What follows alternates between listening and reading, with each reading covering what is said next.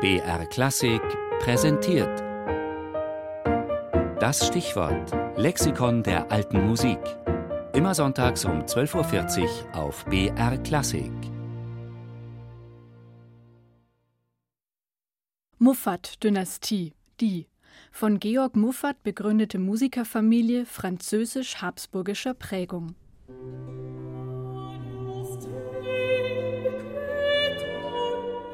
Am 23. Februar 1704 ist in der Dompfarrei zu Passau der edel, gestrenge und kunstreiche Herr Georg Muffat, seiner hochfürstlichen Eminenz zu Passau etc. gewesener Kapellmeister, gottselig verschieden und bei dem Hohen Domstift in den Greizgang beigelegt worden.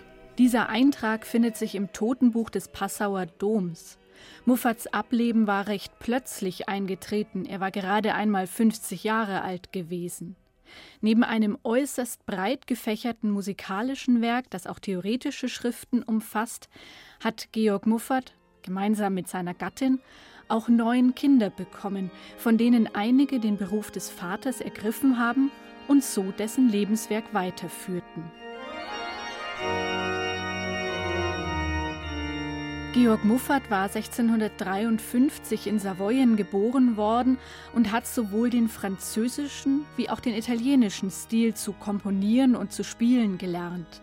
Zu den Persönlichkeiten, die ihn prägten, zählen Jean-Baptiste Lully und der gleichaltrige Arcangelo Corelli. In Salzburg erhielt er seinen ersten wichtigen Posten.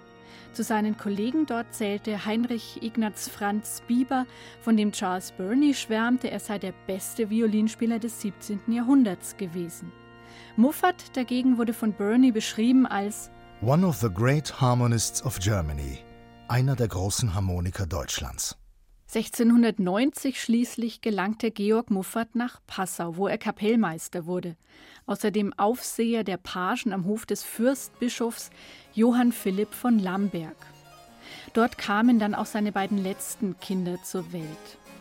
Einige Jahre nach Muffats Tod verfasste Johann Gottfried Walter ein musikalisches Lexikon, in dem er etliche Musiker porträtierte. Auch Muffat ist dort mit einem gar nicht kleinen Eintrag bedacht worden außerdem zwei seiner Söhne, die zur Zeit der Veröffentlichung dieses Buches 1732 Anfang bzw. Mitte 40 waren.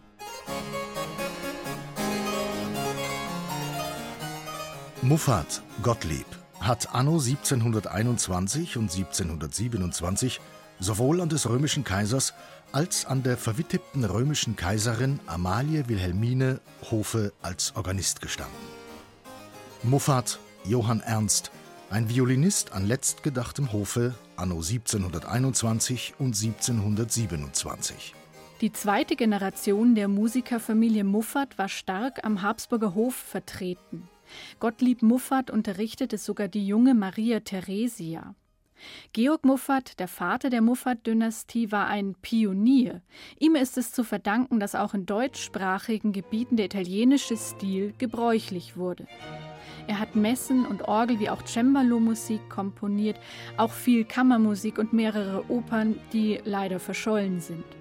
Er hat aber auch, und das deutlich häufiger als andere Komponisten seiner Zeit, Erläuterungen etwa zum Spiel im französischen oder italienischen Stil notiert. Zu seinen eigenen Werken, zu seinen Concerti und Sonaten schreibt er, diese seien zur absonderlichen Erquickung des Gehörs komponiert vornehmlich unter Belustigung großer Fürsten und Herren, zur Unterhaltung vornehmer Gästen, bei herrlichen Mahlzeit, Serenaden und Zusammenkünften der Musikliebhaber und Virtuosen.